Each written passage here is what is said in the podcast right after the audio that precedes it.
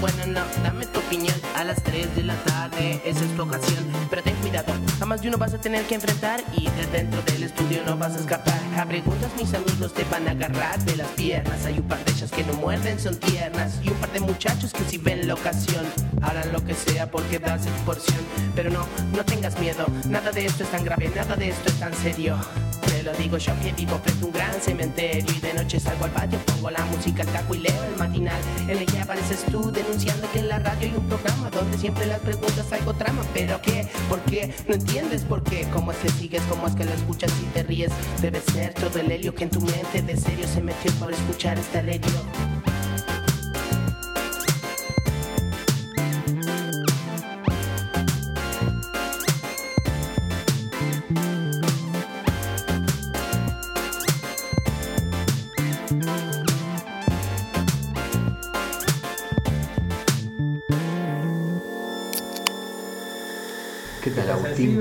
¿Cómo andás? Bien, qué sé yo. Con frío todavía. Yo también, como verán, estoy acamperado porque estamos en un estudio más grande, también verán que el sonido es más amplio y estamos con protocolos, por supuesto, como casi todas las personas que están transmitiendo en, en las distintas programaciones, todos abrigados porque, bueno, necesitamos la ventilación cruzada, que nosotros acá, por supuesto, cumplimos, hicimos una inversión gigantesca para poder estar, pero nos cagamos de frío. Son cositas que tiene la pandemia. Sí, la ventilación cruzada es muy eh, de complicar las cosas un poquito, ¿no? Ah, yo me la. Igual, igual eh, en los colegios, como que ya fue eso, ¿no es cierto? No, no- no me imagino ver niños con este frío, con todas las ventanas abiertas. Creo que no. Yo creo que sí, ¿eh? ¿Es así? Sí, los sí, niños sí. se Gastando mucho gas. Ah, prenden mucho la calefacción, dejan todo abierto. Exacto. Claro, como nosotros no somos padres, queremos que lo sepa, nosotros no, no, No, tenemos. no estamos hijos. interesados. Pero vos cumplís un mes de casado y lo, lo promocionás en tus redes sociales porque es Y, un bueno. logro grande. Un mes. Un mes casado. Un mes casado. ¿Qué, ¿Unas palabras para...? Eh, sí, eh, quiero decir unas palabras que casarse es hermoso, pero bueno, te puede traer hernia de disco, como a mí. Pero estás mejor. Estoy mucho mejor, me hice una intervención que se llama bloqueo. Muy con vacunas, ¿no? Con muy de agujas en el cuerpo. muy de agujas en el cuerpo, me hice un bloqueo lumbar donde te ingresan unos tubitos, te clavan unos cubitos que llegan hasta el hueso y por esos tubitos mandan una aguja con unos corticoides muy potentes que logran adormecerte toda la pierna y adormecer el dolor profundo que es eso, la presión de los discos en determinadas zonas. Los dolores eran en dos, así que me hicieron dos pinchazos en la espalda para hoy estar un poquito mejor. Dicen que tres semanas tarda en, en funcionar este El cuerpo. el cuerpo, reaccionar a estos corticoides y lograr tener una vida un poco más tranquila. Una mejor calidad de vida. Una mejor calidad de vida, que acompañada por supuesto de un cambio rotundo de mis costumbres, que ya todo el mundo sabe que mis costumbres son malas. No me muevo bien por la vida, soy muy licencioso, como y bebo lo que se me antoja, no hago ejercicio, y bueno, eso tiene una consecuencia espantosa. En la calle se dice que estás eh, mucho más flaco. Sí, Eso escuché, no sé. Decir, ¿Viste que Sayavedra está muy flaco? me dicen eso. La puta madre. Yo o sea, acompañado de. ¿Qué hace? Sí, sí, sí. ¿Cómo le molesta a las productoras? eh, o sea, parece que hay una faltante de gordos. Hay algo así, porque Quieren cuando- gordos ahora. Yo hice una, unas fotos para una gráfica, para unos aparatitos Desnudo. que no lo voy a nombrar porque no, quizás Porque, no- porque no porque pagan quizás- por nombrarlo acá. Claro, y aparte por, por ahí quizás son horribles, una empresa horrible que trata muy mal a sus empleados, pero bueno, esos aparatitos Ah, para mirá. pasar la tarjeta en los locales, entonces hice una gráfica de eso. Y claro, mandé unas fotos y esas fotos que mandé, cuando llegué ahí dijeron, pero che, y esas fotos no eran fotos muy viejas, eran unas, fotos que me voy sacando uno cuando va a hacer casting, ya me saqué 350 fotos, entonces no me iba a sacar una foto de nuevo, mandé una foto mía que tenía hace cuatro semanas de atrás, me saqué la foto y mandé la foto. Claro, me vieron ahí y me decían, pero acá en la foto sos un gordito simpaticón. Sos el gordito que queríamos. Claro, ¿qué, ¿Qué es qué- qué pasó? Flaco, hermoso, casado hace un mes. Claro, toda una cosa. Cogido. Y, Perdón. y todo, todo enojado, estaban como furiosos un poco. Dije, bueno, mirá, es lo que tengo para ofrecer. No, no sé, ¿qué hacemos? No, y todo bien, pude hacer la foto, me morí de frío, estuve 12 horas, 10, 10 horas al aire libre. Bueno, trabajar de actor es, es muy sacrificado. Sí, muy. Muy sacrificado. Y aviso, en las gráficas no pagan por actores. Sépanlo, No, actores. no, no, no, pero eso está mal. Bueno, Yo lo aprendí a la fuerza que actores sí pagan, sí se puede pagar gráfica, eso es lo que hay que exigir. Claro. La cosa es que hoy por Bueno, hoy, hoy- pasar por el sindicato de actores tampoco es eh, no, y aparte. garantía de nada. Te avisan, te dicen, mirá, es plata en mano, se paga por no sé qué, y bueno, la verdad que muy mal pago, quiero decirlo, que la jornada de 10 horas te la pagan como la mitad de una jornada común, o sea, nada, es un delirio. ¿Querés decir cuánto plata ganaste? Sí. 20 mil pesos No. por 10 horas al aire libre Por poner con ropita cara- muy liviana Por poner la cara en la... en- para una empresa multinacional. Sí, pero esa empresa que eh, está en, en camino a desaparecer. Porque, ¿sabes cuánto por ciento creció las transacciones por medio de QR, o sea, de billetera virtual? ¿Cómo? ¿Cuánto? Este último año 350%. Me parece que esta empresa está lanzando una nueva billetera virtual. Bueno, claro, no van a usar más la tarjetita. Pero lo pasa con la tarjetita tiene un cu- lo puedes ¿A hacer. vos te gusta la tarjetita? Ah, Yo soy de la tarjetita. Sos de la tarjetita. A mí me gusta la tarjetita. Me es cómoda, no sé, porque siento hay algo ahí que se me vulnera con, con el QR. Siento que hay algo mágico que, que pasa, en lo cual yo no estoy tan enterado como si por la tarjeta sí, ¿no? La tarjeta tampoco sé, pero no sé, la costumbre. Sí, soy más de la tarjetita. Eh, ahora, con esta empresa te puedes pagar con el celular con un QR, con la tarjeta, pasando la tarjeta así, enchufando la tarjeta, poniendo la tarjeta arriba del aparatito. Me enteré de muchas cosas. Ahora tiene muchos usos ese aparatito que le ponen a las empresas, que es el viejo y querido aparatito de las tarjetas, ¿no? Ya sabemos quiénes son. Escúchame, ¿vamos a hablar de salud mental? Qué Es tremendo. ine- ineludible el tema. Ineludible el tema. ¿Me Ineludible. convidás eh, papelillo? Te dejé todo ahí, por favor. Qué No, loco. papelillo no Me me... lo habré, me lo habré llevado. Bueno, no, no, deja, deja. No, no, está bien. No es necesito- momento, no es momento, la gente nos, nos está escuchando. Pero debe haber caído en algún lado, porque yo te había dejado todo ahí, ¿eh? Mirá.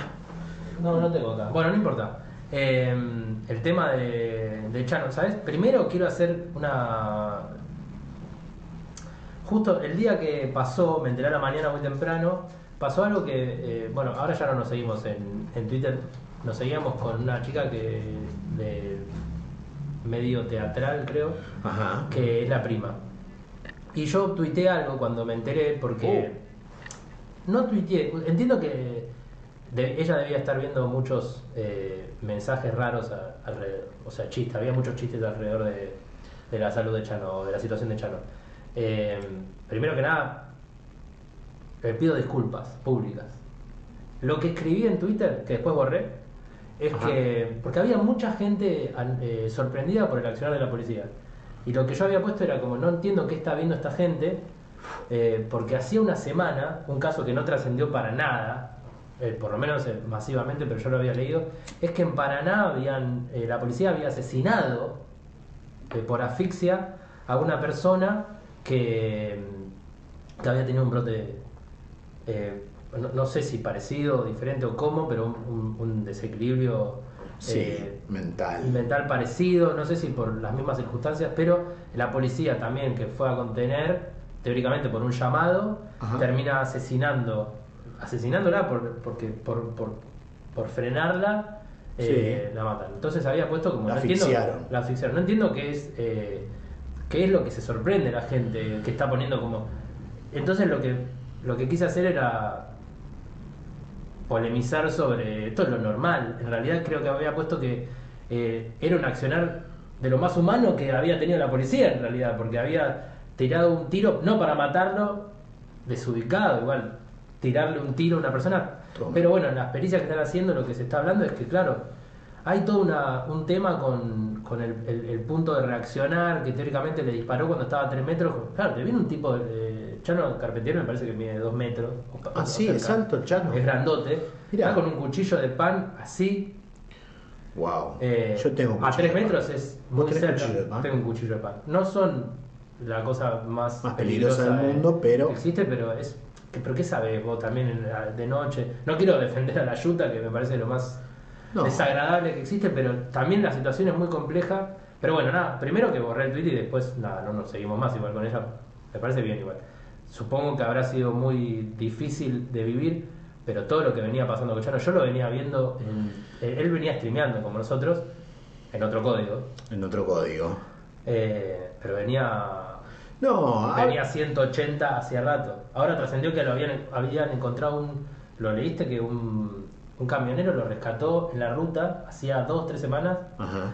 Que nada, el loco estaba perdido en la ruta, se le había caído la moto al barro y estaba tipo, totalmente fuera de, de espacio-tiempo. Lo llevó hasta la casa, no encontraron más la moto todavía, me parece. Uf. Eh, pero No, bueno, ah, leí eh. que se despertó, que le sacaron la sedación, le sacaron el respirador, que están en trámites de pasarlo a, a sala común, por suerte. Por suerte, buenísimo. Pero bueno, le sacaron un riñón y una parte de páncreas. O sea, Creo- se va a tener que cuidar o cuidar ahora. Crónica de una muerte anunciada, qué sé Muerte yo. no, por suerte. Por suerte no. No, porque muerte, es pero muy digo, triste que una persona, en, en definitiva, un enfermo eh, de adicciones que, que- que muera en una situación del ataque de la policía me parece No, no, eso es lo peor.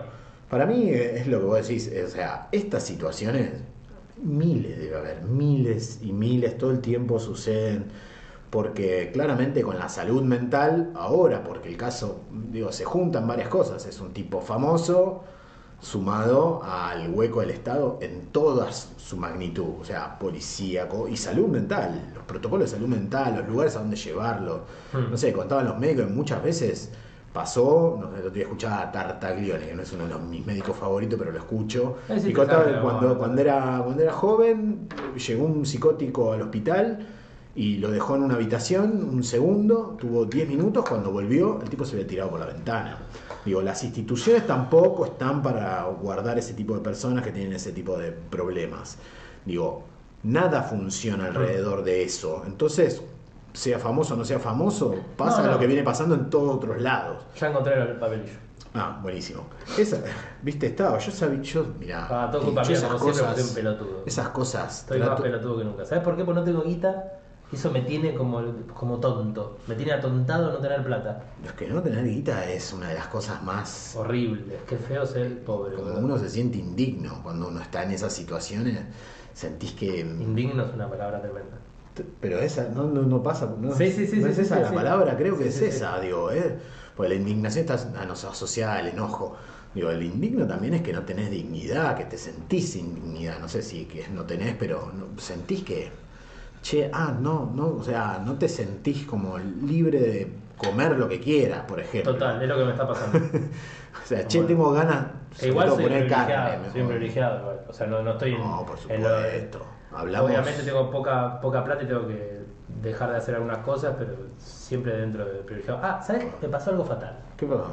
Conocí una chica por, por OkCupid, divina, politóloga, historiadora, eh, precandidata mm, a la segunda, la lista de Vidal.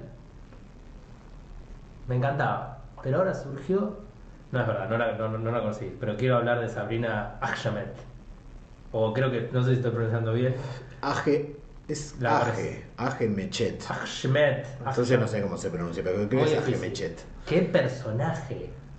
Es una locura. Pero está pasando algo eh, increíble, en- no solo en las listas de, del PRO. O sea, la lista del PRO es una cosa de No. locos. Manes se, está, se va. Yo vuelvo a repetir. A mí no me gusta Manes, pero se va a dar un festín.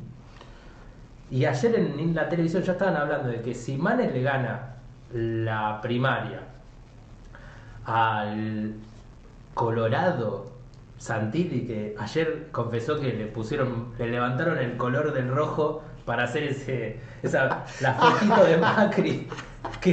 y puso esta cara. Cuando le preguntaron, ¿a vos te gustó?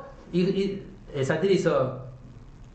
como diciendo, yo, Santilli, que sabes quién salió a decir, qué bueno que Santilli tenga que estar en la provincia, Schlenker.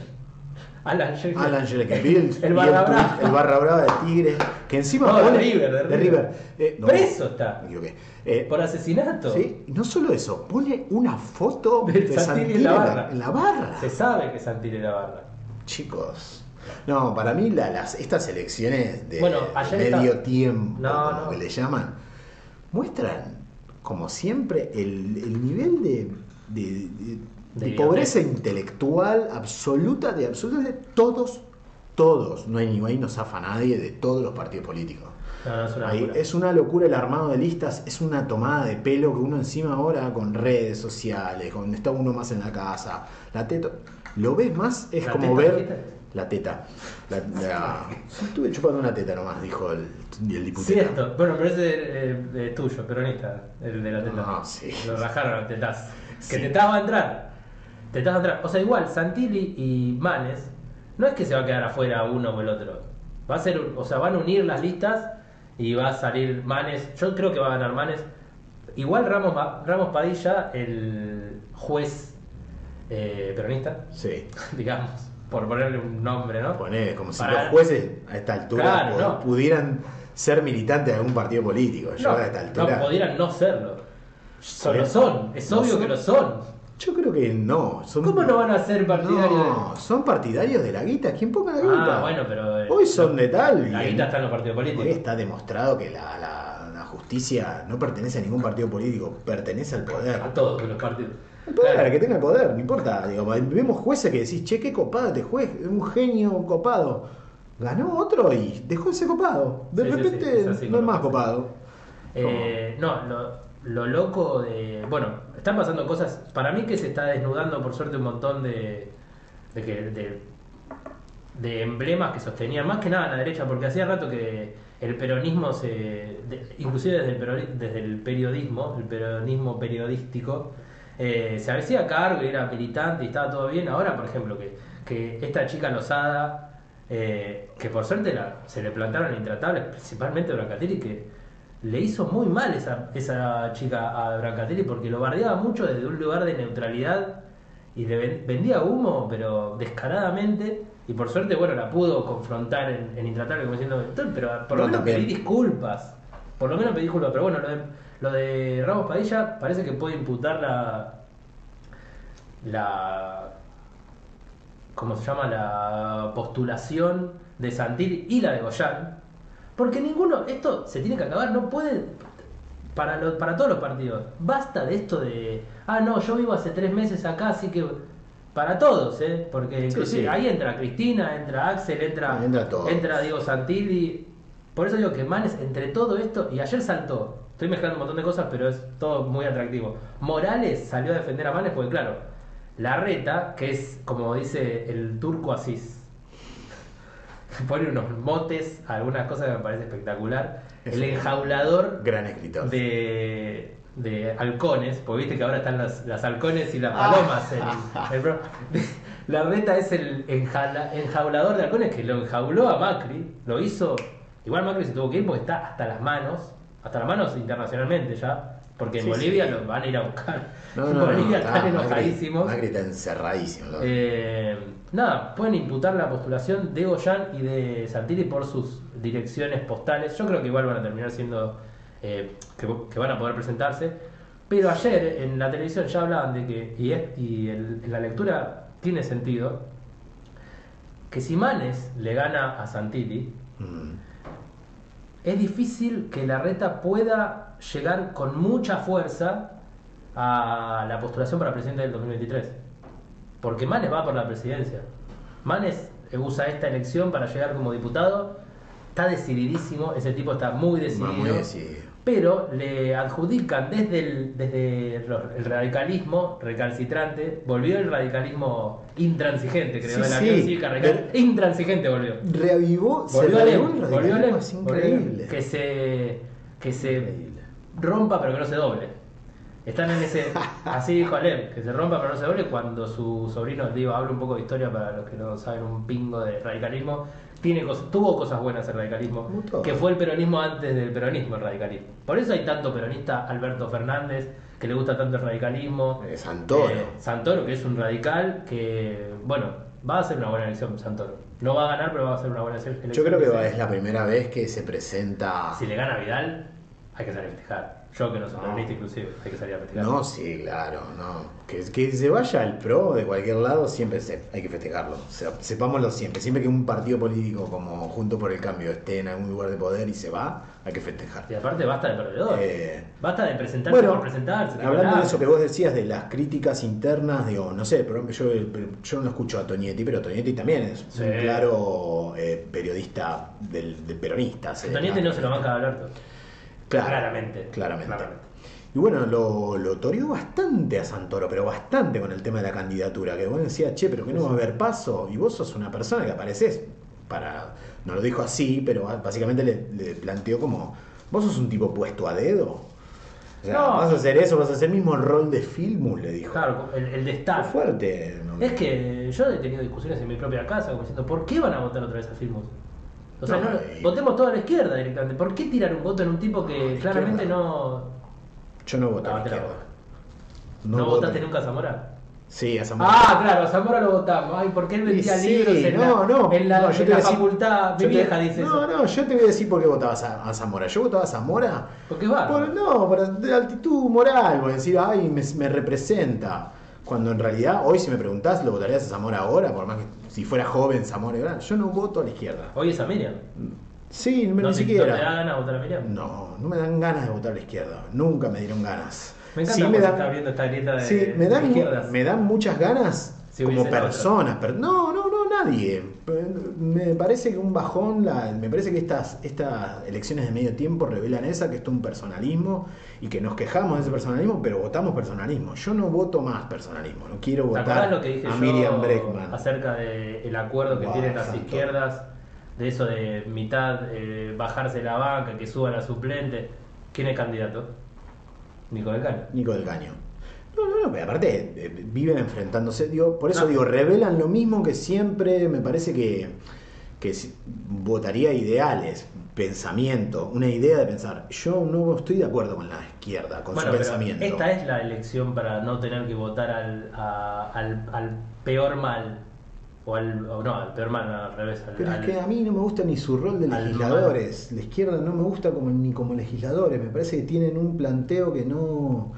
Que me cuesta estar de acuerdo con el planteo que tiene la izquierda cuando los escucho en diputados, cuando los escucho en senadores. Me cuesta muchísimo, me cuesta la exclusión absoluta, inconstante y la crítica constante hacia otro. No sé, es como un embole. Es tan embole como el peronismo y como lo de Junto por el Cambio. Que me parece que entra en lo mismo, que no hay una idea. Entonces, ante votar, voto para mí en estas elecciones, que re- insisto, estoy como una bronca, como me parece todo un mamarracho todos puestos a dedo, nadie le chupa un huevo, ¿qué lo que quieren decir? Que no, te puede caer mejor uno, a mí me Santoro me cae bárbaro. es que pero es el la único elección, de, pero- de todo el peronismo. y no es peronista. Claro, y no es peronista. Bueno, pero por eso digo, yo lo votaría pero con cariño y amor, porque me parece que es un chabón piola. Pero ¿sabes que me quita ganas de votarlo? Todo el armado. Todo un armado que me parece que berreta, lo mismo. A mí Miriam Bregman me cae súper, me parece una mina piola, inteligente, con humor, cosa muy rara. Muy rara en la política. un humor, un humor inteligente. No, para mí es una genia. Pero no puedo votar porque atrás de eso hay toda una estructura que me parece que es lo que hablamos la otra vez en el programa pasado, que la idea de hacer una política que nos cansamos de decir que, che, así no, y llegamos a la instancia de las votaciones donde y no queda otra, vamos a tener que seguir votando este sistema pedorro. Santoro diciendo en la tele, yo no puedo decir si voy o no un día antes porque ha pasado a lo largo de la historia que los cambian de un día para el otro, en un par de horas, en un llamado cambian y se han suicidado, se suicidó un radical, nombraba el ejemplo de un radical que se suicidó porque le cambiaron, Los radicales son así. habían, man- se habían mandado, el pibe fue de nada, hizo notas, todo. Digo, y No eso, sabía ese caso. Sí, No lo conocía. lo, lo cuenta Santoro, dice, no, yo no puedo decir voy por la, por la capital porque no lo puedo decir, y yo lo que habla de Es eso... Santoro Cuervo. Es, es cabulero. Los muertos, los, los fiambres se encuentran fríos. Pero Yo dice- adhiero a todo eso. pero- Porque aparte pero es lo él que dice- gusta de él, que es racionalista. Claro, pero también revela, él dice, esto es la historia de mi vida, esto es así siempre. Y, y el periodista le preguntó, pero claramente, le dijo, pero vos te, pero eso no está bien, no, ya sé que está mal, pero bueno, ese pero bueno es imposible. Te genera una desazón. pero bueno. Bueno, por eso digo, pero es, es cansador. Es, es un poco, estamos en una época, insisto, y lo que hablamos la otra vez, donde realmente ves la política, cómo piensa, cómo arman sus argumentos, sus, sus listas electorales. Habla de un armado que ya fue, que el pueblo está en otro lugar, está pensando las cosas de otra manera. Por suerte, eh, yo tengo la sensación que mm, puedo estar equivocado, eh, pero mm, hay una, hay una sensación de, de- de que hay tanto caos en la interna de los enemigos, eh, de los claros enemigos, ¿no? De Larreta, Macri, Vidal, toda esa gente. Sabrina, eh, Sabrina, ¿no? Sabrina Schmal. Ajmechet, bueno, no importa. Eh, que da la sensación de que es una, es una elección para que no necesita el peronismo la banca que hubo que tenerle en el 2019. Porque yo repito, me parece que las, las cosas que están pasando en este gobierno, de cómo se está dando, es una coalición que no puede. Que no puede, que está, es tan diferente entre la coalición que es parecido a lo que ha pasado en la alianza, lo que ha pasado en Juntos por el Cambio. Terminan como no pudiendo ir ni para acá ni para allá. Todas las promesas que había de campaña no las pudo cumplir.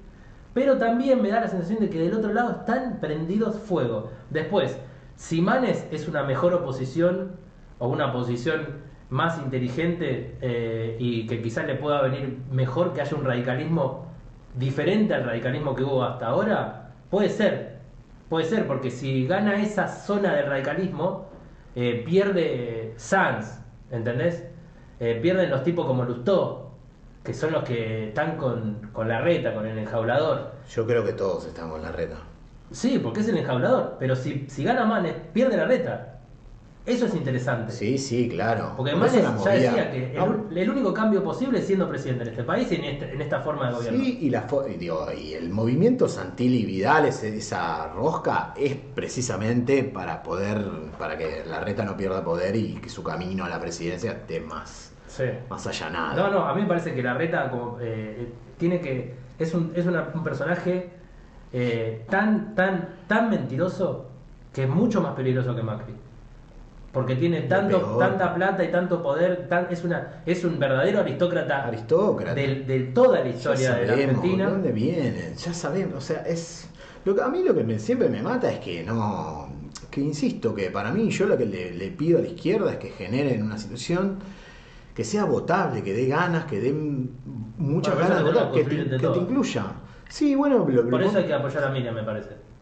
pero Miriam tiene un discurso que para mí nunca está bueno, que es excluir absolutamente a todo el peronismo, para que, la- para que el, el que es peronista no la vote. Va a decir lo peor, va a estar... El va- peronista nunca la va a votar a Miriam.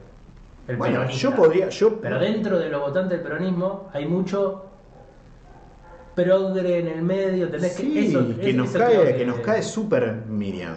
Pero Miriam, insisto, el discurso de Miriam muchas veces en notas radiales, que es donde uno lo escucha generalmente, o en notas periodísticas, es el 50% hablar mal de los peronistas. Y eso no tiene ningún... O sea, es como... Sí, sí. ¿qué, qué sentido tiene? ¿Para qué? No, me quita todas las ganas. Ah, claro, porque vos vas a apoyar a Del Caño, vos vas a apoyar a este, vas a apoyar a todo un montón del Bueno, pero es el gran problema de la izquierda, que igual como novedad tiene el Porque frente de izquierda. Digo, Sí. ahí, ahí está Del No, es que Caño, más como- que es lo que hay que darle la, un poco eh, a favor de que ha logrado en su proyecto ultra personalista de Del Caño, ultra presidencialista Sí. de Del Caño, digo, de, de- de- de ampararse en, en esta mm, en, en- esta en este arreglo que tienen de las bancas de dos años, que bueno, está bien, porque, que- porque si no eh, hay un montón de gente que no llega, pero bueno, eh, es un personaje presidencialista, está, es eso. Pero eh, quizás sí tienen que aflojar un poco con estar en toda la política, dejar de tirar para el otro te- lado. Pero es lo que te digo, que hay un modo de pensar la política Que eso es lo que a mí me pone loco, me pone mal, la que me hace pensar, ah, ok, voy hasta que me muera voy a votar peronismo. Porque total, Bueno, pero aparte Si el sistema- ¿por qué no? Está Digo, bien igual. No, por supuesto, lo- lo- lo- tengo convicciones y todo, pero a mí me- yo me tengo dudas. A mí me, me cae bien Miriam Breckman, me caen bien ciertas miradas más de izquierda, por supuesto. Soy más de izquierda de pensamiento que, que de voto, te podría Eh, decir. claro.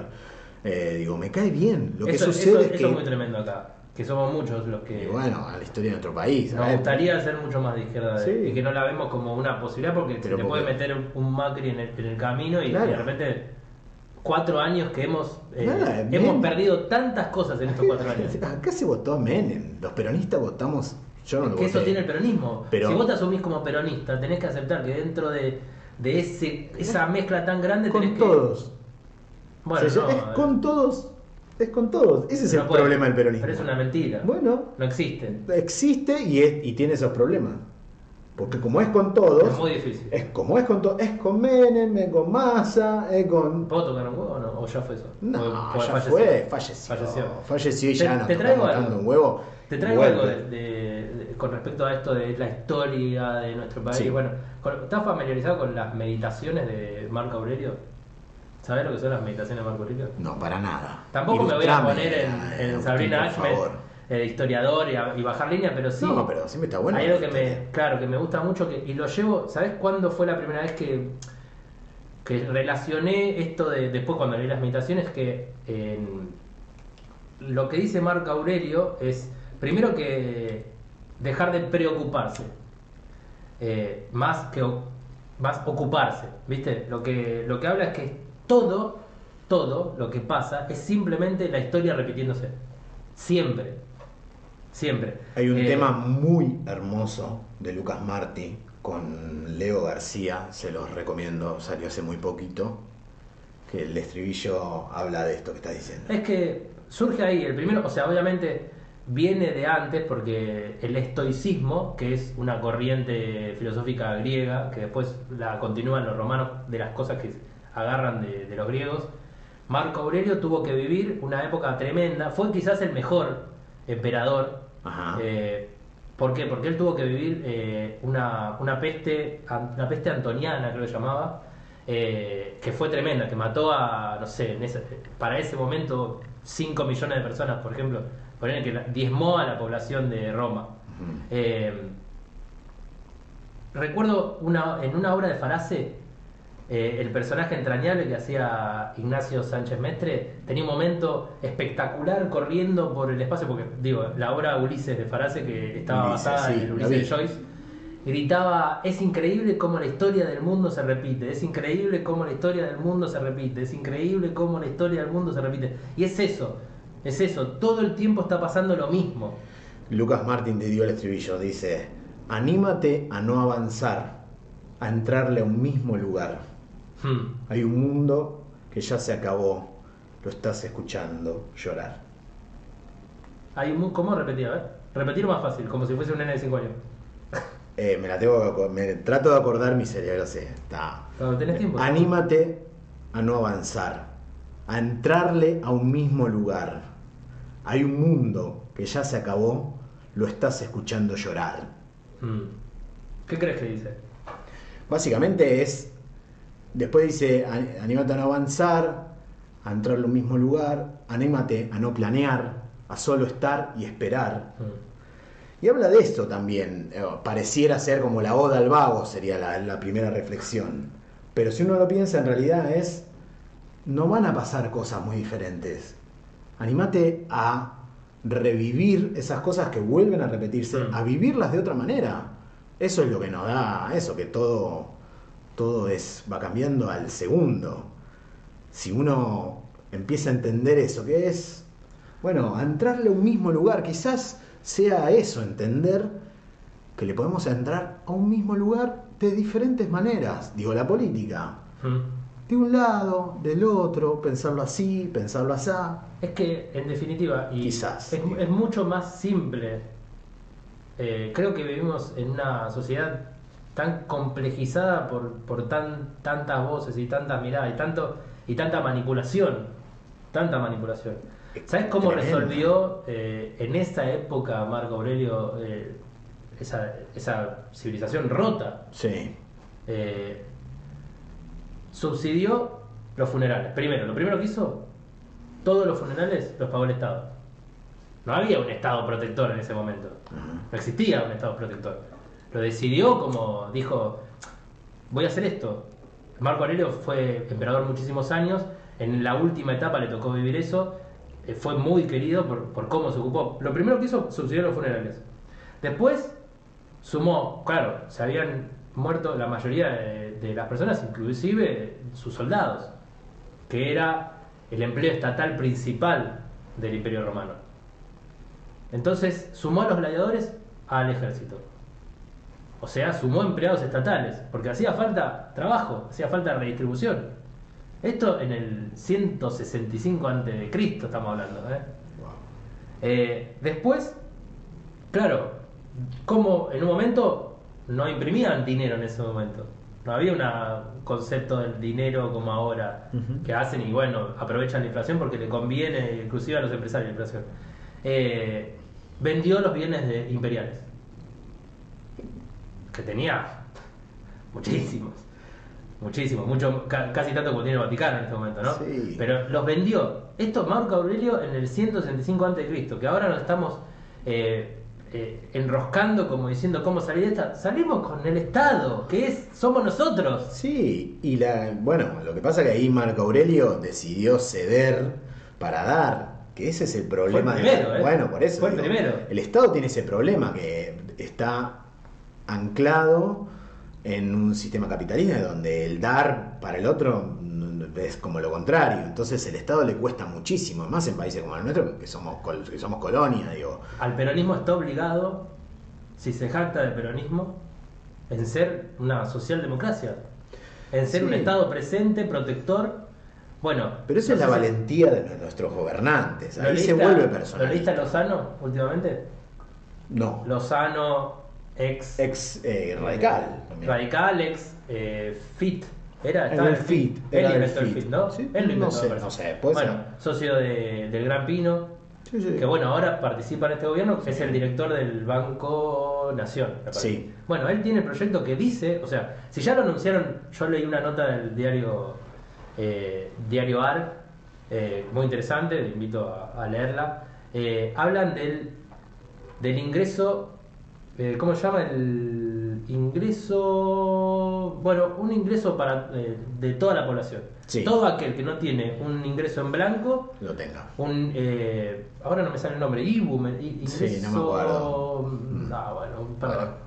Es así viste todo, todo no se puede también Todo no me- se acabo de puede. fumar por culpa de No es un Eh, programa, digo, digamos, este programa es recomendable. somos actores Claro. tampoco que vamos a estar tan Recomendamos que todas las pavadas que se digan acá puedan ser algunas cosas pueden ser buenas otras no Pueden hacer unos comentarios. Che, la otra vez dijeron una pelotudez enorme, porque en realidad las cosas son así, tal, lo recibimos perfectamente, no estamos acá para decir verdades. ¿eh? Quiero que se sepa.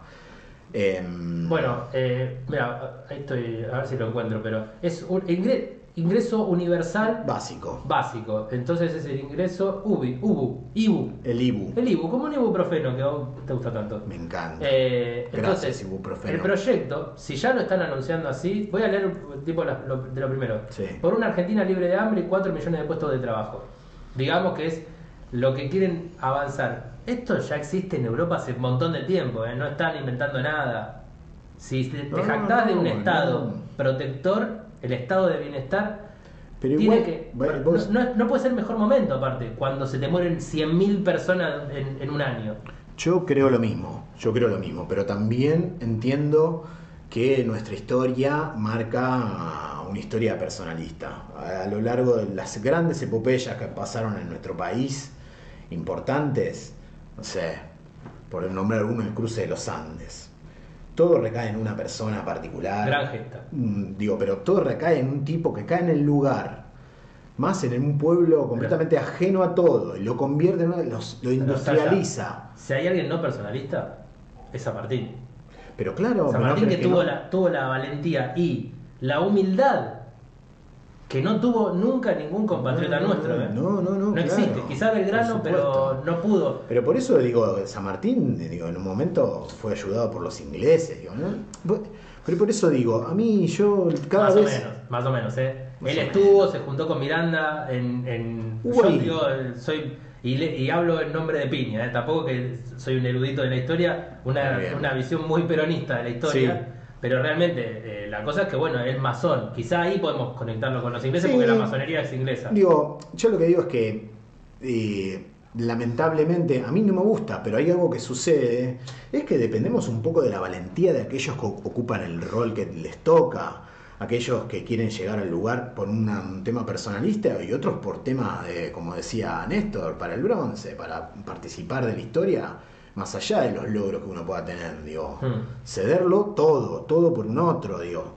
Y eso no está pasando, no vemos ninguna figura que esté ocupando ese tipo de rol, que vos sientas, che, yo no sé, bueno, el único que hablábamos la otra vez, eh, Grabois, pero Grabois todavía, él mismo se reconoce que no tiene el valor para meterse en un puesto político y poder No. hacer lo que él quiere decir. Valor lo incluiste vos. Lo de valor. Sí, Porque porque desde su estoy visión. envalentonado, Sí, sí. Agustín. Pará, pará, pará. Porque desde su visión, él ve que si la persona que está súper expuesta, es muy difícil que pueda transitar una postulación porque te salen de todos lados. Sí, sí, los, demanes, está claro. los demanes están acusando No, a la reta. Eh, ¿Te enteraste de la- del carpetazo que le clavaron a Manes? Que es real porque hay un cortometraje que pueden ver acerca del caso Manes, Sí, lo que es del artista sí, yo lo tuiteé. Guillermina Pico, Sí, sí, una gran tuiteé, también. tuiteé un hilo contando y con lo del Claro. documental. El documental de una artista plástica que, claro, él era el director de un neuro... de- no, no sé si un neuropsiquiátrico, un, un hospital geriátrico, digamos. Sí, un geriátrico. Ponele. Pero lo que pasa en la historia del mundo un montón, eh, que, bueno, en Estados Unidos hay una... eh, Ese es el pasando. caso, el caso de Britney. Sí, es sí. exactamente el caso de Britney. Es un, que esta relación se llama conservatorship, Sí. la, la figura legal, que es que si mm, un familiar pone un médico que dice que, esa, que, ese, fami- que ese otro familiar eh, no está en sus condiciones para llevar, a, llevar las, las riendas de su vida, O sea, quedarme con la plata. Claro. Va a un juicio con ese abogado y logra con firmas de médicos decir que esa persona no está en sus cabales. Y se hace cargo de su vida, un hijo, un padre, un... Bueno, eso es lo que pasó con Britney. Hmm. El padre hace esta figura, pone un médico que dice en la institución que esta mujer no te puede vivir por su cuenta, entonces le saca todo. Exacto. Hay películas, todo. Manes participó de algo así poniendo la firma. Sí, vamos a hacer, o sea, eh, lo que pasa en las familias con guita en Argentina y en el mundo, hay que ver el grado de participación de Manes. Yo salgo a defender a cualquier eh, bicho, ¿viste? Estoy defendiendo a la policía y a Manes, pero no, no es que lo quiero defender, sino por eh, esto que pasa con los carpetazos y cómo se difunde la información. Los culpables en ese caso son la familia de, de esta artista que querían, veían que su mamá o su abuela estaba eh, dilapidando la fortuna que creían merecer más que la que la estaba heredando, eh, y entonces encerrarla y poder proteger y, y heredar en vida y heredar más guita. Eso ha pasado y sigue pasando, va a pasar de diferentes maneras por todos lados. Sí. Eh, el Son los huecos legales. Claro, el documental se llama Yo Natalia, es un documental de Guillermina Pico, repito, está bueno, eh, dura media hora, es sobre esta artista que estaba casada con un hombre que tenía mucho dinero, que en su momento lo hereda, y sus hijos la trataron de internar para que para poder gastar la plata de ellos, digamos, poder irse a Europa o hacer lo que se les cante el culo, no sé. Pero lo que está detrás de eso y por qué resurge esto y por qué toma mucho eh, mucha notoriedad el caso, y es que desde el radicalismo intransigente, a.k.a. Morales, el emperador de, de Jujuy, ¿no? Eh, el, el jaulador de Milagro Sala, Exacto. eh, que ya está aliado con el peronismo, el peronismo de Alberto, Sí, sí. está aliado, Sí. hizo la paz con Cristina, con todos, ¿eh? Gerardo. Es muy poderoso el tipo, muy, Muy. poderoso de, de la industria de la energía ecológica, porque detrás del, eh, de la ecología en Argentina y en el mundo están los peores poderes que se están solamente pintando de verde. Eh, pero bueno, el que está detrás de- del carpetazo a Manes es la reta. Pero Morales es el que dice, dejen de atacar a Manes porque rompo conjunto por el cambio. Eh, el regalismo está también. está enquilombado. Carrió también salió a hablar mal, mal de Manes. Sí, sí, a sí. A, de mentirlo. Porque tiene miedo, porque puede hacer un destrozo, Sí, sí. Porque, porque mide muy bien y no está embarrado con Mauricio. Por, e- por eso digo, es como. Algo que no dijimos, Sabrina lo que dijo, lo que saltó es que salieron tweets que dice haga patria, mate un judío. Sí.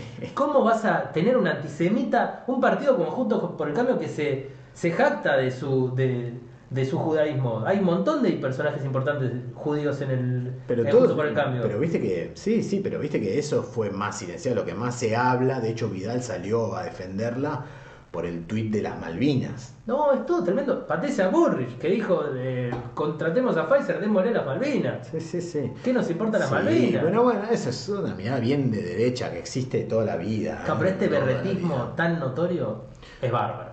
No, no. Es bárbaro para todo el... eh, de- por- porque Insisto, no sé si hay más visibilidad o yo le presto más atención, No, hay- pero hay. digo, pero es increíble. Están confundidos. Es, es increíble la lista, estas, estas elecciones de medio tiempo, es increíble la estrategia que se está tomando, la forma en que están armadas las listas, los muñecos de los que tenemos que hablar, seres humanos que deberían estar tapados hasta la cabeza, o sea, gente que basta. Brandoni. No, no, Miller, todo, todo, digo, Marciota. Marciota, ¿por Lo qué demás- Marciota? ¿Sabes por qué está Marciota? Bueno, sí. Por el presidente del peronismo de Capital. Sí, sí. El dueño de los encargados de edificio y de ya El peor, el 200 tránfuga. millones de, El de uno. de radio, Sí. de tele. No, el tránfuga número uno, pero lo que pasa que es eso para a No mí- nombramos, ¿viste? Ese a mí- no me olvidó. No, ese no No ese te manda. no no ese no. Eh, lo que su- a mí, como peronista, lo que me genera, que yo también, para mí las, las elecciones. Buen libro, lo- a mí como peronista. A mí como peronista, las legislativas eran lugares para empezar a pensar en otras personas, mover, poner Sí. gente más piola en, en los cargos. Eh, siempre lo pensé así. Pero ante lo que veo, Hay una mediocridad. es como que siento, bueno, nada, listo, voto al peronismo. Porque ya está, porque no, no hay ni la más mínima reflexión del otro lado. Ninguna. De verdad que es muy difícil encontrar. Son pocos y no están. Y también son pocos, digo. Y, y es eso, digo, no sé, a mí Santoro me cae re bien, pero de repente salís con Marcieta y está bueno que digas algo. Mínimo que no te gusta. Lo que le hicieron a Rossi. Lo que le hicieron a Rossi en Santa Fe. No, no, sí, sí. Es una vergüenza con Rossi. ¿Cómo no van a dejar Aparte Rossi. si presentarlos? Pues aparte Rossi fue senador y fue candidato y es quizás del, del peronismo uno de los personajes más importantes de Santa Fe. Importante, interesante, Y inteligente, defensor digo, del- defensor del del, del kirchnerismo. Del, no, lo- entonces lo que te da es como decís, ah, a nadie le importa nada, solo es como a ver qué lugar ocupo. A mí me, me aniquila, me, me aniquila el sistema. Creo que lo que está sucediendo es que cada vez, por eso empiezan a ver pequeñas figuras que uno escucha que, que tienen este rasgo de valentía. Yo digo que le pongo el, el tema del valor a, A Graboich. Él dice claramente, hay un sistema del cual yo en este momento no podría hacerlo porque me cagaría puteada con todo, porque no, no estoy de ninguna manera aceptando muchas cosas y no puedo, voy a hacer, mi voz va a tener otro otra interpretación en general parte. Y que, que me parece que puede hacer más cosas que- fuera del cargo. Exacto, y hace lo que cree consecuente. Basta de rubiecitos blancos, se señala el mismo. En puestos Sí. pongo a alguien que realmente yo, a mí me parece todo contrario, alguien que sabe, que está ahí. Mm. eh, y está buenísimo. Lo que creo cuando digo con el valor es que realmente es difícil modificar cosas porque requiere un valor extraordinario, cosas como fuera de lugar, como decir, me va a chupar todo un huevo, lo digo todo, no me importa. Pero eso que- política eso- no, no, no bueno, va a suceder nunca, no puede, o sea, no puede, ¿por Bueno, qué? no sé si Porque la mayoría de nuestros eh, cohabitantes de este espacio, sí. eh, uno no les importa, eh, dos se, se enteran a quién votar eh, 10 minutos antes, entonces en ese marco tenés que tener a Victoria Tolosa Paz, ¿viste? Mejor amiga de, Te- de Alberto y, te voy a tirar y otra. mujer- y esposa de, de un, del publicista número uno del peronismo, ¿sabías? Sí. ¿Sabías? sí, sí, sí, leí por ahí. Birmacher se llama, ¿no? Creo que es el apellido. No, No, escritor. eh, es un publicista. No, es otro. Birmacher es un escritor, pero ese es ultramacrista. No, no, no. ultramacrista. O sea, como esos tipo eh, an- ¿Cómo se llama este otro escritor? Me lo olvidé. ¿Cómo esconden el, el, el- las el bigote. En Wikipedia, boludo, no se puede buscar rápido el, el marido de Ay, bueno. Tiene que aparecer rápido. No aparece, no va a aparecer. Bueno, no va a aparecer. No, Enrique, Enrique Pepe Albistur, sí, está. Albistur, claro, Albistur. Es el publicista de- Sí, sí. del peronismo. Eh, Eh, no, una cosa, eh, cambio de No sé, e- este programa de mierda dice cuánto tiempo Bueno, vamos. bueno, pensé que estabas monitoreando. No, el tiempo no, porque no, me lo dice Este acá. programa. No me dice cuánto vamos. Eh, pero bueno, son no, las. no veo ningún reloj, che. Así que seguimos. Paula Baldini me dice, ¿vos estás diciendo que Marco Aurelio era peronista? No, que el peronismo tiene mucho de, de- de- de Marco Aurelio, puede ser. Eh, o de la idea de, de ese Estado benefactor. El Estado benefactor, la idea Claro. del Estado benefactor. Eh, Digo, el peronismo es el que. Cambio de tema rotundamente. Por favor. Eh, parece que saca el tema nuevo limpio. La ¿Otro pandemia, más? la pandemia de los no vacunados, no, no saca tema. Pero me- si, si sacase tema, el gran título es la pandemia de los no vacunados. Se está empezando a hablar de eso. En el norte, que ya están terminando el calorcito benefactor, Ajá. eh, está habiendo un tema increíble. Por suerte acá no tenemos tantos antivacunas. Hay muchos peligrosos, tipo mi ley, que dicen mi cuerpo, mi derecho, a menos que sea de aborto. Si es aborto, no. Tu cuerpo, mi derecho también a nacer. Pero si con la vacuna, no. Mi cuerpo, mi derecho. Es nefasto, No, está haciendo un agua por todos lados. Eh, pero bueno, existe también, ¿viste? Sí. Pero bueno, ya se está hablando de la pandemia de los no vacunados. Yo tengo segunda dosis mañana de la de Sinopharm. Eh, pero bueno, está Sí, ese en- problema de que. En Europa es así. Es la pandemia de los no vacunados. Sí, sí, sí, pero- Está claramente. Pero son el problema es que quizás no alcanza con que estemos vacunados. Quizás para lo- los que tenemos nuestra edad te pueda pegar muchísimo menos, pero a menos que ese caldo de, de nuevas variantes, que es los no vacunados, que se, se intensifiquen cada vez más las nuevas cepas y pueda hacer de repente que aparezca, bueno, tiene, hay que inventar otra vacuna porque ya está demasiado fuerte eh, la cepa No, pero nueva. aparte que lo- los que estamos vacunados eh, también podemos enfermarnos y también no se sabe si estando enfermos, no sé, por ejemplo tenemos la variante Delta, fortaleces vos cuando la contagias, no sabes si por estar vacunada la contagias más leve a uno que no está vacunado. Digamos, el contagio No se sabe nada. se sabe nada. Entonces, No. si no se sabe nada, la idea es que es clave, por más que estemos vacunados, o sea, lo que hicimos fue erradicar la muerte, no erradicar los contagios. Y los contagios hay que bajarlos.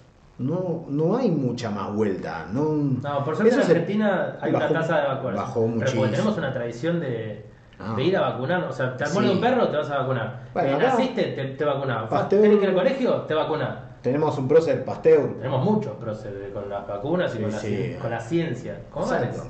¿Cómo Manes? El gran científico argentino. Qué ser del horror. Médico. Por favor. Igual, eh, poner Tartaglione dijo algo muy interesante, lo escuché justo hace un par de días, eh, que si Manes se dedica definitivamente, o sea, confirma su postulación a la política, tiene que dejar de ser médico. Tiene que dejar de autoproclamarse como médico. Sos político, estás haciendo política. Le firma. Le firma los permisos para que no vengan a laburar. Jefe, no me firma un permisito que estoy cansado, ¿no? Me- Estoy acá en una quinta. Firma para reprocar. Yo Te mañana. firma para poder plantar paso, Claro. todo, man, es un divino. No, Imagínate bueno, un médico presidente, nos firma ya todo. lo. Siempre, los radicales son siempre. No, eh, Frondizi no era médico.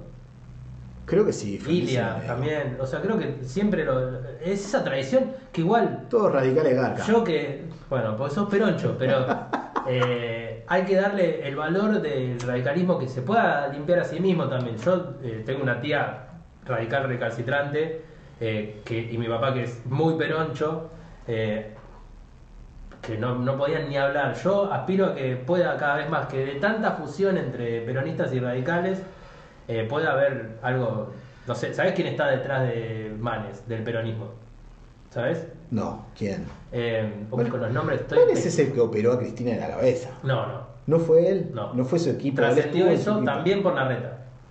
Y después lo tuvo Pero que yo me acuerdo que él fue No, al no. programa de Mirta Legrand por ese. Yo estuve averiguando y no, es, eh, eh, ahora no me acuerdo el nombre, tampoco me, no me acuerdo el nombre de nadie, pero el que fue Vamos el, a averiguar, el ¿no? presidente del- de la Cámara de Diputados durante Cambiemos, ¿cómo se llama? Peronista, pero dentro de Cambiemos. ¿Quién? ¿Cómo? De nuevo, ¿el puesto? ¿Quién? El, pero el presidente de la Cámara de Diputados durante Cambiemos era un tipo del peronismo Pinedo. No. Eh, Qué ser horrible, Pinedo. Qué ser despreciable. Lo peor, lo odio. El- Lo que, lo que más odio del radicalismo. Emilio Monzó, Es lo Emilio Monzó. peronista. Sí, Y claro. peronista interesante, según inclusive los peronistas de tu lado. Bueno, él es el que está detrás de, Se dice, se habla de eso, ¿viste? Pero bueno, está pasando eso que todos radicales y peronistas, porque en definitiva son muy parecidos. Perón Pero agarró mucho el radicalismo. Pero no es solo, son iguales. Yo, yo también digo, No, yo le- me- lo que- te dice, te dice lo eso a un que pasa- peronista, a un radical y te prende fuego directamente. Claro, pero bueno, yo no me importa como Graboy, a mí no me importa que la gente se ofenda escuchándome. Yo digo lo que pienso, dijo Graboy. ¿Qué me importa? Dijo. La ¿Se gente vota peronista? cualquier cosa. ¿Grabois? No, creo que él. No, no. No. No, no, no, no. Para nada. No sé, ¿sabes qué? Tengo- siempre tuve dudas. Yo creo que Lo un veo poco mucho- sí, pero no tanto. Pero bueno. No tanto, es muy crítico. Pero es hijo de gorilas. Él dice Él que es hijo de gorila, pero no sé si dice que y es vive y es de San Isidro. eh. Lo mismo, es lo que yo te digo. Yo me crié, tengo eh, amigos de sus padres políticos Sí. en, en conurbano de No es zona mucho más grande norte. vos, ¿no? No es mucho más grande. No, tiene mi edad, Grabois. Digo, yo conozco la política del conurbano de zona norte. Mm. Entonces, yo me crié viendo que los más corruptos, los más lacras, eran los radicales, que eran los que gobernaban ahí. Los 90 eran así. Todos intendentes, pero padre, hijo, o sea, los pose Eso gobiernos. es Argentina igual, no es el radicalismo. No, ya Acá sé. se hereda actuar, boludo. No, ya sé, pero la. Se hereda, parece que se hereda actuar. ¿Cómo se va a heredar actuar? ¡Basta! No, es. ¡Basta! ¡Basta! Se la idea de la herencia. La idea de la herencia es un horror. Cada hora hay un montón en Twitter, eh, los terminaron convenciendo, están viendo la voz y tuiteando sobre la voz. Y les gusta Montaner, que es un eh, testigo de Jehová horrible. Perdón por los testigos de Jehová, pero los testigos de Jehová es una, es una secta. Y este es un poderoso merquero. No, no, y metió a los no, hijos en Telefe, a la novia, dijo, está trabajando toda la familia. Es toda una porquería. El mundo fue y será una, Una, porquería. Te voy a tirar otra frase de este estribillo de Lucas Martí con Leo Dale, García. para cerrar. Dice, Porque no sé cuánto, porque capaz que hace una hora y media que estamos. vamos, no, vamos 56 minutos. Ah, estamos, bien, pero de perfecto, lujo, de lujo. no, tenemos que hacer bien, Una de las frases que dice este estribillo, esta hermosa canción que ni sé cómo se llama, de Lucas Martí con Leo García. Lucas Martí, la-. Lucas Martí, sí, siempre me equivoco. Eh, dice, yo y mi caballo ¿Eh? ¿Yo adelante? Mirá. Sí, yo y mi caballo jamás recorrimos desiertos, giramos en círculo y somos felices ahí nomás. Qué lindo. Hay que pensar más pequeño y volverse más complejo. Te hago una pregunta. Sí. que Tiene una, una inquietud que tiene un, un amigo artista, Ajá. porque le da miedo ser artista, digamos. Uf, Él pregunta, ¿es necesario generarse problemas para activar novedades? Es rara la pregunta, pero yo voy a explicar más o menos qué es lo que le pasa. Él tiene un trabajo estable mm, sí, que eh, le da estabilidad, le da dinero, le da mucho dinero, le quita poco tiempo, muy poco tiempo, mm, eh, pero una locura de poco tiempo que le quita. sí, Pero lo hace sufrir, tenerlo solamente, participar, sentirse ese tipo de empleado que no quiere ser más, o ese trabajo que siente que lo frena, que... Pero le da mucho miedo la idea de, tiene mucha gente cercana, como por ejemplo yo que tengo que pasar las vicisitudes del- de los baches sin trabajo, este es, bueno, con la pandemia todo acrecentado, me genera mucha incertidumbre, me genera mucha ansiedad, me, es difícil vivir eh, diciendo, uy, se me está acabando la plata, se me está acabando la plata, se me está acabando la plata. En general, o, salís a hacer otra cosa, o trabajás, te la generás, te la buscás. Eh, ser artista es de clase media alta, no hay que esquivar el bulto. Pero bueno, yo hablo- clase media, porque hay gente que no tiene un mango, ¿eh? Y sin, em- pero es clase media, Pero no clase ya, baja. ya no sabemos qué es clase media en Argentina, porque históricamente estamos todos debajo de la línea de pobreza. Si ganás Sí. menos de 50 mil pesos por mes, Sí, bueno, pero digo, ha- hay una clase media pobre, pobre, que también ha podido... Bueno, por eso la clase media es, eh, es muy grande, pero por- con este trabajo ve. Pero él, pongamos que es una clase media alta. Ya en esto, Sí. pero se lo ganó él, se pudo comprar su casa, Muy bien. eh, tiene, tiene muchos otros trabajos, además de ese trabajo fijo que tiene. Eh, y él desearía ser completamente un artista, pero le da mucho miedo. Le da mucho miedo morirse de hambre, ¿no? Hay una discusión en lo que yo descubrí en este camino mío de que mm, la desesperación, por poner la palabra desesperación, pero no real desesperación, pero cercana, o, o ponerse en conflicto con tener que generar, tener que salir a buscar, alejarse del confort, a mí, en mi experiencia, me ha dado que termina, dentro de los privilegios que tengo por ser clase media o clase media alta, eh, me termina generando eh, produ- producción de cosas.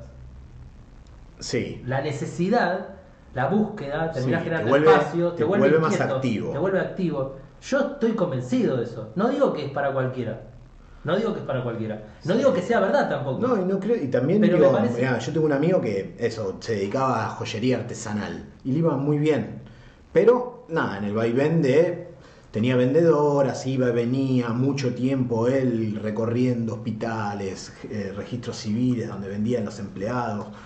Eh, tenía esa. ¿Visitador médico? No, paños, paños de, de joyería, joyería artesanal que él Ah. hacía, que él producía, después dejó de producir, solo vender. Bueno, estuvo en esa y eran los vaivenes del freelance, como un mes bien, un mes mal, como esperando a ver qué Mm. pasa. No aguantó más a sus 40 y él tiene 48 años. Decía, no aguanto más, necesito un trabajo fijo, administrativo. Bueno, el- el- todo lo contrario. ¿no? Se anotó, le cambió la vida para siempre. No sabes, dice, siento que mi vida tiene, me siento en Bueno, paz. vivió falencia toda la vida. No, no estaba tan mal, insisto, también clase media bien, siempre de vacaciones, cambiando el auto, pibes. No, sostenía la cosa muy bien, no era un tema de dinero. Era que se sentía muy mal con el vaivén, con la sensación de estar todo el Mm. tiempo Bueno, tratando sí, de es para todo. generar una situación. Por eso iba en línea esto que decías, por eso. Y él en un momento dice, "Sí, sí, en paz, mi vida, me divierto, disfruto más de mis hijos ahora, elijo, manejo el tiempo de una manera más ordenada. Tener hijos es antes". un, es un tema, ¿eh? No- para no esquivar en el Sí, camino del artista. No es menor. O sea, yo nunca hablaría de esto, tocaría este tema con una persona que tiene que, Sí, que que darle de comer a, a personas. Estamos hablando, pero lo que estamos hablando, más que nada, es, y vuelvo a la pregunta, es, ¿es necesario generarse problemas para activar novedades? Repito, le trató de dar una vuelta a la pregunta para ganar él, porque él le gusta ganar, eh, eh, pero, Bien.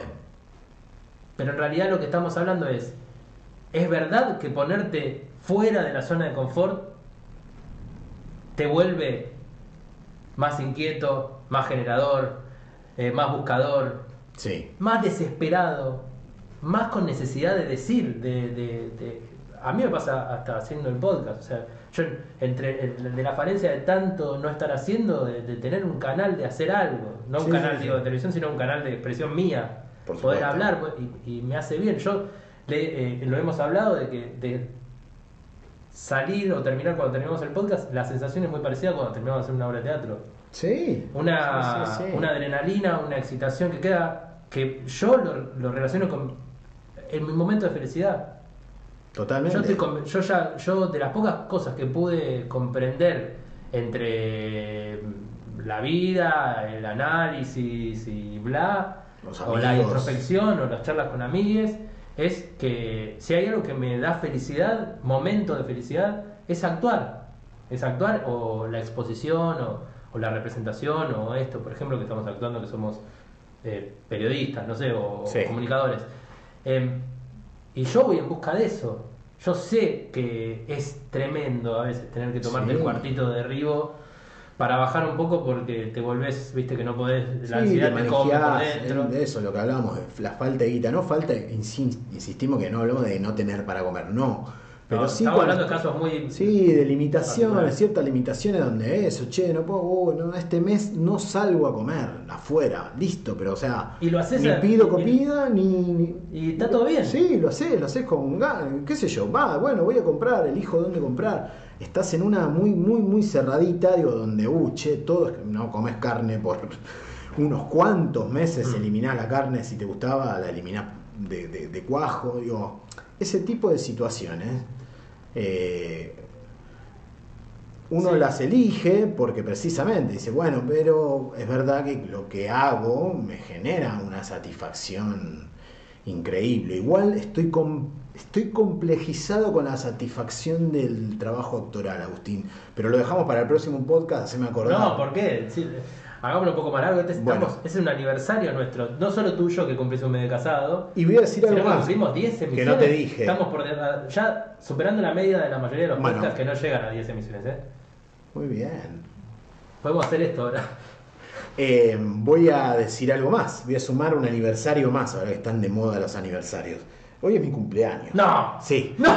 Quiero que se ¿Cómo me vas a avisar ahora? ¡No uso Facebook! ¡No! ¡No, no! Sasha, sos un hijo No, no, yo la, igual las fechas la tengo sacada de las. de puta. Las fechas las saqué de las obras, de las obras sociales.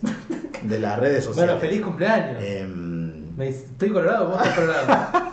sos un tarado. Eh, ¿Cómo bueno. me vas a decir antes? ¿Por qué vamos a hablar una hora? Lo Bueno, siento, lo siento. Me pareció el momento. Quería encontrar el momento para decirle y me pareció que era este. No, no te puedo creer. Ahora no, no, no me interesa de lo que estábamos hablando. Ojalá no- ahora vamos con un choripán, no sé, algo. No, bueno, sí, claro. Eh, no, estamos hablando de tus campos, bueno, por ejemplo, vos tenés un trabajo, Sí. eh, el- el la mejor, desde mi visión, espectacular, porque podés tener un trabajo que te da seguridad, sí. eh, porque es un, un- trabajo en un museo, es lindo, es atractivo, podés hacer cosas que tienen que Sí, ver. y sobre todo que yo, mi trabajo en un museo fue en un museo particular, la Casa Nacional Bicentenario es, es particular porque a la vez de ser museo es centro cultural, las dos cosas, siempre hubo recitales, cine, otras actividades.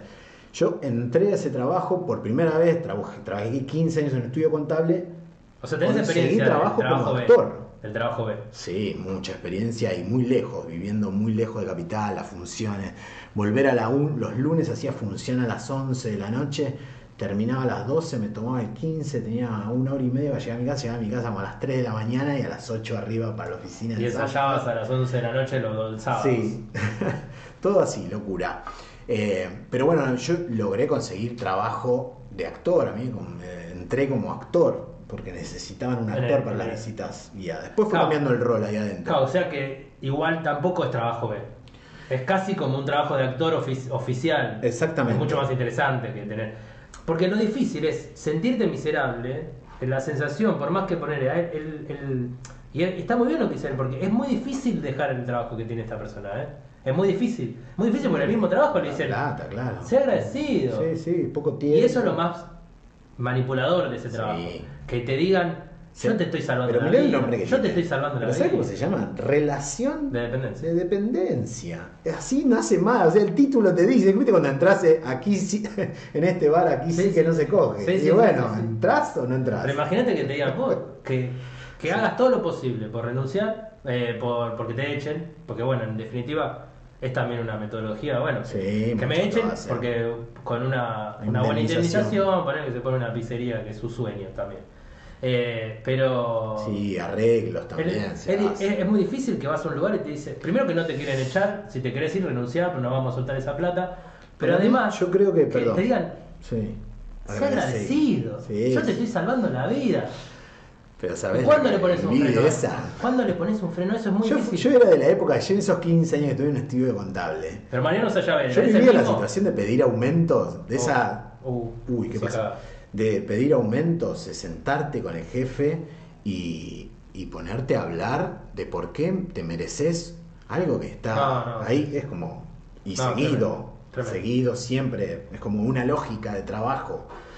Eh, yo creo, a ver, voy a poner eh, algo que a mí me parece que como en todo, laburar, eh, tenemos que laburar todos. Es- de esa Todos. no escapamos. Esa es el, para mí ese es el problema número uno. Menos los que lo- la clase alta. Claro, sí, que heredó, la gente que heredó. Eh, No mires así. no, por favor, jamás. Me perdí, no sé. No, que todos tenemos que trabajar ¿Quiénes así. somos? Todos tenemos que trabajar, no hay forma. Entonces yo lo que creo... ¿Pero vos es- crees que el trabajo dignifica? No, eso no, estuvo en discusión. No, no- no es verdad eso. No, no es verdad. Pero no todo trabajo dignifica. No, claro, no sé, como todo en la Aparte, vida. como si, como si no todo dignifica. Si tuviésemos la necesidad de, de dignificarnos. ¿Por qué somos, somos in- insignificantes por existir? Eso es el capitalismo. Sí, sí, no, ese es el horror. Pero por eso digo, para mí en los trabajos es, no importa mucho el trabajo, lo único que importa es que no te queme la bocha, que no te... Siempre todo hay que poner, punto, pero siempre hay que poner punto. en balanza. Vos tenés que, no hay forma, todo lo pones en la balanza, porque todo tiene una parte B horrible, inmunda. Pero escúchame, una pregunta. Vos, después de renunciar a ese trabajo de 15 años Sí, en estudio contable, sí. Eras el mismo Mariano Sayavedra, el actor no desconocido quizás para, para una masa, pero requerido, eh, requerido gordo, pero requerido, pero eh, admirado. Me sacaste, bueno, quedamos sin retorno. Hay que recordar. Ahí estamos. Eh, repito, querido, admirado, te cambió, mejoró, apareció ese Mariano Sayavedra después o podía hacerlo antes. Ese sufrimiento que tenías de estar porque es. No se podía hacer. La miserabilidad, es sentirte. Porque te vas a acostar y decir, bueno, mañana voy a seguir con esto. Y no estás pensando, ¿y qué, con qué me puedo juntar? Y quiero hacer un podcast y esto, y el tiempo, y cómo lo manejo, y después. No, y, no. y pensar todo el día en, el personaje que te tocó hacer o en un casting que tenés que hacer y estar todo el día pensando en eso. No, es, es, y es un momento difícil, porque digo, yo me fui de un trabajo, digo, que yo, todos mis compañeros, incluso mis jefes, tengo un cariño muy grande fue difícil irme, pero en el tiempo me di cuenta que no era solo irme porque la situación era imposible, es que algunos lugares donde estás en un momento se vuelven insoportables. Quizás en mm. su momento fueron increíbles, porque cuando yo entré a laburar, para mí fue de lujo. Imagínate que yo tenía solo el secundario y entrar a liquidar IVA, aprendí muchísimo, a trabajar en un estudio contable digo, de oficina, un laburo piola.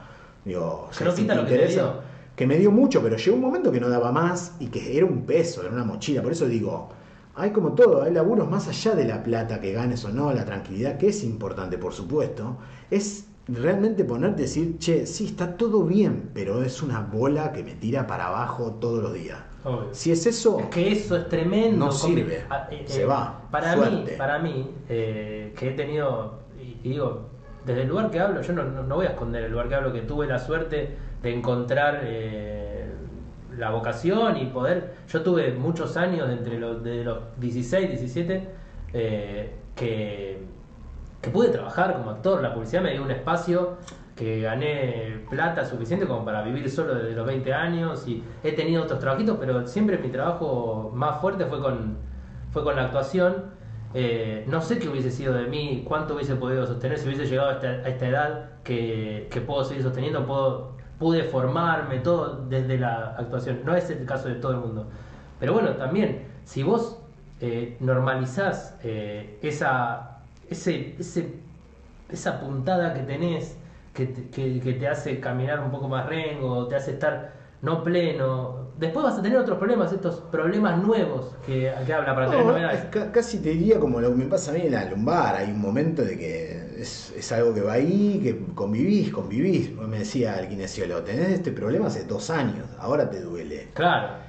Ahora, ahora te duele en serio. Cuando te empieza a doler en serio. Ahora te dificulta caminar y hacer cosas. Te obliga a tomar decisiones. La situación mala te obliga a tomar decisiones fuertes de cambio. Y bueno, cambiar el laburo es un quilombo, ¿no? No es solo la plata, por eso digo. No es solo la plata. No es solo la guita. En la vida no es solo la plata. Es, un momento donde, por más que te vaya muy bien con eso, es una piedra que te tira para abajo y lo tenés que pensar, decir, che, che, estoy para abajo. Hmm. Y a veces te lo dice un amigo, o tu terapeuta, o alguien te dice, che, mira que así por donde vas, seguí, todo bien, hacer lo que sea tu vida, lo que quieras, pero de ahí seguro te la pones, ¿eh? Mirá que venís dándotela. Porque sí, tal cual, vos decís, algo en la actuación, que nosotros hacemos algo que, se ve, que está bien, por más que haga cualquier personaje, estás ahí, vos estás parado ahí, y la sensación era de mucho menos peso, de estar en una situación, muchas cosas lindas pasaron ese año que cambié de trabajo, a nivel laboral, directores, cosas que pasaron, eh, incluso a nivel eh, personal, digamos, conocí personas muy queridas hoy en día y gracias a eso, y, yo lo venía hablando, eso es lo gracioso cuando haces terapia, gracioso porque te empezás a ver lo que volvés a decir, decís, che, claro, estaba bastante en una zona oscura donde no, no veía futuro, el no future. Eso es tremendo. Porque aparte, esa idea de no ver futuro esconde no estar en el presente. Claro. No estás en ningún lado. Exactamente. Estás ahí, y bueno, y sí, pero bueno, nada. Fue hasta acá. Una hora y cuarto. Acá. Está muy bien. Feliz aniversario. Feliz de aniversario vida a todos. tuyo. De vida. ¿Cómo no me vas a decir? bueno, viste cómo son. Pero igual me parece perfecto porque yo hubiese hecho exactamente lo mismo, porque no hay nada menos importante para mí que cumplir años. Claro, para mí tampoco. Día intra- intrascendente total. O sea, me importa más el tuyo porque para quedar bien, digamos, ¿no? Con Claro. el público. Pero feliz cumpleaños. Esto ha sido Hipersensibles, capítulo número 10, season 1, episodio 10. Eh, pueden escucharlo en Spotify, pueden suscribirse acá. Nos gusta que hagan comentarios. Un saludo a Pau Baldini, que fiel oyente. Fiel oyente. Que, a ver qué dice. Es excelente este final. Bueno, chao, nos vamos.